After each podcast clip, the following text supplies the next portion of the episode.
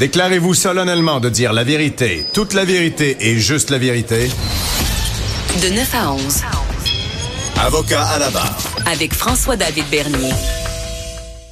Vous avez entendu l'entrevue avant la pause de Daniel Robichaud qui dénonce son congédiement à la Commission des droits de la personne euh, après 29 ans de service qui dénonce la procédure avec son syndicat pour se faire représenter, qui a obtenu jugement disant qu'on avait mal agi dans son dossier et que maintenant on voulait lui euh, payer les honoraires pour un avocat qui pourrait bien le représenter. Est-ce que ce genre de situation-là est problématique? Est-ce que on, on voit ça fréquemment? Euh, je suis avec mon analyste, maître Jean-Paul Boilly, pour analyser cette entrevue.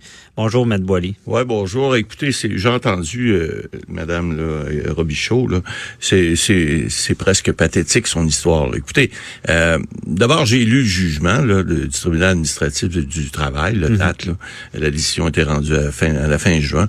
Et euh, c'est pas Jojo pour la CSN. C'est pas Jojo pour ceux qui ont représenté ce Madame là, parce que je comprends qu'il y a une situation qui est problématique pour madame. Mais madame a travaillé là pendant 29 ans. C'est pas un employé nobody, là. C'est pas quelqu'un qui, qui a pas, que son travail n'a pas, été reconnu. Je hmm. comprends qu'elle avait peut-être même un dossier a dit qu'elle avait rien, euh, bon, euh, ça ne sentait pas de façon euh, inconsidérée, etc. Elle avait, son dossier semblait bon.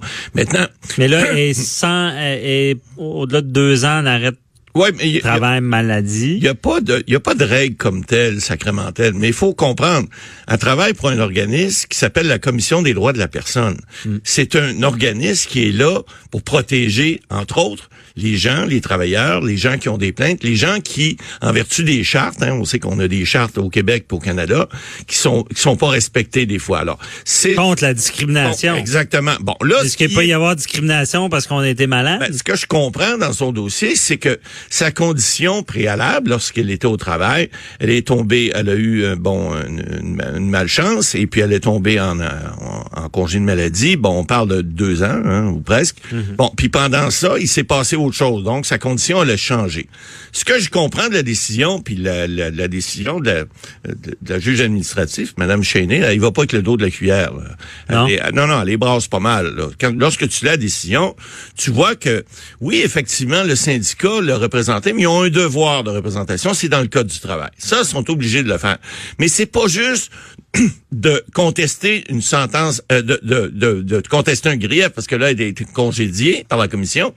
Et là, on l'a représenté devant un arbitre qui a rendu une décision arbitrale qui est malheureusement défavorable à cette dame-là. Bon, là, le syndicat aurait pu dire, ben, notre devoir de représentation, on l'a exercé, puis on a représenté la, la, dame. Bon, là, elle nous dit aujourd'hui, écoutez, mon avocat n'a peut-être pas nécessairement son assiette. C'est peut-être pas nécessairement le cas, mais quelqu'un qui se suicide quelque temps après, ça se peut qu'il y avait une problématique, cet avocat-là. C'est pas impossible. Des choses qu'elle pourra peut-être éventuellement mettre en preuve. Bon. Est-ce que ça a fait en sorte qu'elle était mal représentée? On n'en juge pas pour le moment. Mais il reste une chose. C'est que l'obligation du, de, représentation du syndicat s'arrête pas là. Il y a, il y a une procédure qui est prévue après. On appelle ça un bref d'évocation. D'ailleurs, la commission s'en sert, semble-t-il, présentement contre la décision du tribunal administratif. Donc, la décision qui n'est pas appelable, elle n'est pas normalement une décision d'un tribunal. Vous savez, Mme Bernier peut être appelée, sauf lorsque il y a, y a, pas de il y a pas d'appel la décision. Alors, à ce moment-là, on appelle ça un recours extraordinaire. On peut aller devant les tribunaux, la Cour supérieure en l'occurrence, et là demander que la décision soit revisée ou, qu'elle soit remise. Mais il y a des conditions pour ça. Et ces conditions-là, c'est des conditions, on dit, faut que ça soit totalement déraisonnable, la démission, euh, la, la, la décision. Alors, c'est très difficile de contester une décision au niveau des brèves d'évocation. Donc, le jugement qui est favorable à la dame, Madame Robichaud, euh, va être difficile à contester. Oui, sauf que là, pendant ce temps-là, elle n'a pas d'avocat parce que ce que la décision du tribunal administratif lui accorde, c'est dire à la CSN, écoutez, je pense, parce que là, on va parler du cas aussi, là, euh, euh, vous avez été pas bien représenté ou en fait, on vous a pas... Euh, parce qu'il y, a, y a eu des discussions qui se sont faites, on le voit dans, la, lecture de l'édition, il y a des discussions qui se sont faites entre les parties pour régler le dossier le dossier de l'arbitrage, en fait, qui était devant la Cour supérieure une première fois. Et ces discussions-là ont mené à un règlement. Or, cette dame-là pas nécessairement, n'était pas nécessairement d'accord avec ce règlement-là. Puis ça faisait en sorte que c'est la peine capitale. Lorsque vous perdez votre emploi, vous vous retournez, puis là, cette dame-là, au-dessus de 60 ans, vous vous retrouvez devant plus rien. Alors, et puis, on dit que pour elle, et c'est pas dit dans la décision, mais on avait discuté comment est-ce qu'on pourrait la réintégrer à son emploi avec ce qu'on appelle un accommodement raisonnable pour l'emploi. Bon, sa disposition, elle disait qu'elle faisait l'apnée du sommeil, puis elle a eu un autre problème, elle a eu un, bon une, agression, des vertèbres cassées, bon, des vertèbres cassées. Donc peut-être que ça nécessitait ce qu'on appelle un, accommodement de travail. Donc on aurait pu réaménager probablement son, son lieu d'emploi pour lui permettre de travailler peut-être moins d'heures par semaine, je sais pas, mais on n'a on pas on n'a pas on est en est venu à la conclusion au niveau du syndicat et c'est ça qui me chatouille, c'est ça qui m'énerve dans ce dossier-là lorsque je lis la décision, c'est que on est allé chercher un avis juridique du contentieux de la CSN, c'est-à-dire des avocats de la CSN pour dire écoutez, donnez-nous un avis à quelques jours de, l'audition devant la Cour supérieure qui va nous démontrer qu'on s'en va au bat qu'on va se faire planter. Alors, on appelle ça une petite opinion de complaisance.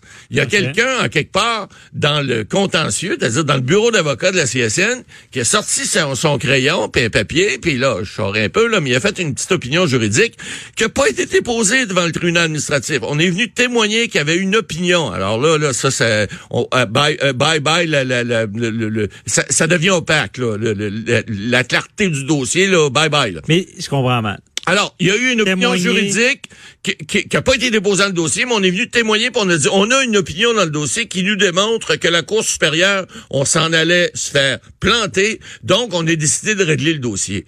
Mais là, un instant, là, faut être plus transparent que ça dans la vie. Là. Ben, la cliente doit être avisée. Ben, c'est évident que la cliente, à ce moment-là...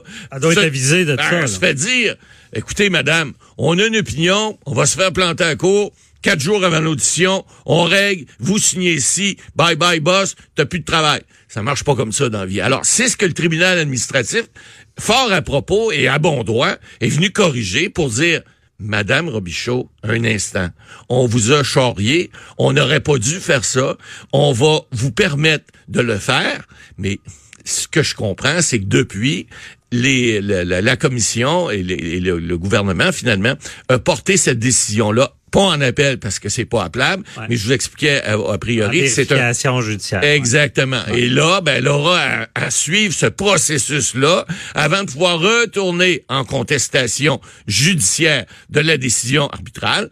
Puis là, effectivement, ben là on verra. Là, ça va là, fait ça elle-même, là, fait ça elle-même. Ben là, c'est ce que dit. Boily, ça, ça révèle pas un malaise, une problématique, mais ça me semble pas pas la première fois que j'entends ça que est-ce que les est-ce que ça peut arriver que les intérêts du syndicat soient pas les mêmes de ceux qui représentent? Ouais, ben écoutez, qu'il faudrait que ce soit des avocats externes ben, écoutez, y a, évidemment, écoutez, on peut c'est le système parfait il existe pas, là je dis. Bon, effectivement, il y a des gens, c'est des êtres humains à l'intérieur de ces cabinets là de, qui représentent. Parce qu'il faut pas oublier la représentation syndicale, c'est pas obligé toujours d'être un avocat. Ça peut être un représentant syndical qui va euh, des fois euh, participer à pas nécessairement à la plaidoirie d'un grief, à l'élaboration du grief, puis aux représentations syndicales qui vont être faites. Alors, mhm. mais il y a un devoir, c'est l'article 47 du Code du travail qui prévoit, il y, a un, devoir de représentation qui est là. Maintenant, ça veut pas dire que les atomes vont toujours être crochus ensemble. Ça veut pas dire que l'employé va toujours voir le dossier de la même façon que son représentant syndical,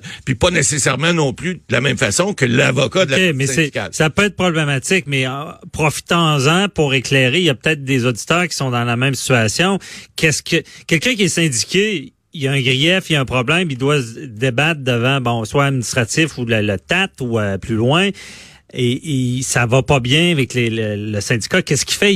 Est-ce qu'il a le droit de prendre un avocat externe? C'est-à-dire que le problème est là. là. Puis ça, évidemment, les lois sont pas toujours bien faites. Dans ce cas-là, le syndicat a une obligation de représentation, mais le syndicat est quand même libre d'engager euh, ses contractuels, libre d'engager ses représentants syndicaux. Alors, à ce moment-là, ben, le problème, il, il est toujours le même. C'est que si tu t'entends pas avec ton représentant syndical et encore moins avec l'avocat qui te représente, ben tu as un problème. Tu peux cependant te faire représenter toi-même par un avocat de ton choix, mais là, il y a un autre problème, ça s'appelle tes poches. Il va falloir que tu payes de tes poches. Puis avant de te faire rembourser par le syndicat, il va falloir que tu démontres que tu que t'as pas été bien représenté, que le représentant syndical euh, était pas capable de... Ah, regarde, tu t'embarques dans quelque chose. Alors, oui, pour répondre à votre question, M. Bernier, il y a une possibilité, mais ça s'appelle fouille dans tes poches. Puis ça, ben, c'est pas tout le monde qui a Lorsque tu es un employé syndiqué, puis tu gagnes, je sais pas, 50 000 par année, t'as peut-être pas les moyens de t'engager un avocat qui va te coûter peut-être 10, 15 ou 20 000 pour l'audition d'un grief, euh, surtout lorsqu'il s'agit de congédiement, parce que lorsqu'il s'agit de congédiement, on l'a dit tout à l'heure, c'est la peine de mort. Alors, euh, t'as déjà plus de revenus là. Ouais, t'as plus de revenus, puis c'est des auditions qui durent généralement quelques jours. J'ai été arbitre de grief aussi, je peux vous dire que ça serait pas d'une journée. Alors, c'est c'est malheureux, mais la justice a un coût. Il y a, il y a c'est un peu comme l'aide juridique. Le syndicat est là pour te faire des représentations. Généralement, ils font bien leur travail, mais ça arrive. Ça arrive aussi à l'aide juridique. Des fois, tu payes pas ton avocat, mais ils ont beaucoup de, ils ont beaucoup de boulot, ils ont beaucoup de dossiers. Ils passent vite dedans. Ils ont pas nécessairement le temps de faire tout ce qui aurait été normalement euh, euh pas possible, mais normalement euh, euh, fait si ça avait été un avocat, par exemple, que vous aviez pris en privé et qui aurait fait le tour absolu de votre dossier. Ben ça, c'est les risques qui font partie de la représentation syndicale. mais, pour finir, cette dame-là, à, à part la contestation, pourra choisir un avocat qui va la représenter en lien avec son congédiement. Avec son grief, ou effectivement, devant le tribunal de la Cour supérieure, c'est ce que le tribunal administratif a décidé. Mais encore là, est-ce que cette décision-là va être maintenue par la Cour supérieure? Moi, je crois bien que oui, là, parce qu'honnêtement, euh, je la lis, cette décision-là, il n'y a rien de déraisonnable là-dedans. Alors, à moins que la Cour supérieure décide du contraire, c'est déjà arrivé, mais je serais bien surpris, mais ça va y prendre de la patience, parce que ça va être long. Ah ouais, suivre, encore, euh, ils peuvent aller en appel, peut-être en ah cours d'appel. Tout le monde devrait se parler, trouver des ben solutions. 29 ans, c'est la Commission des droits et libertés, je veux dire. On Très malheureux comme situation. Ils doivent montrer patte blanche dans ce domaine-là. Merci beaucoup, Matt Boily. Restez là, on va se parler tantôt des euh, questions du public. Et restez euh, à l'écoute. Euh, dans quelques instants, on parle au docteur Pierre Faubert de la jalousie, une, une émotion qui est dans le domaine judiciaire, mais qui peut toucher tout le monde. À tout de suite.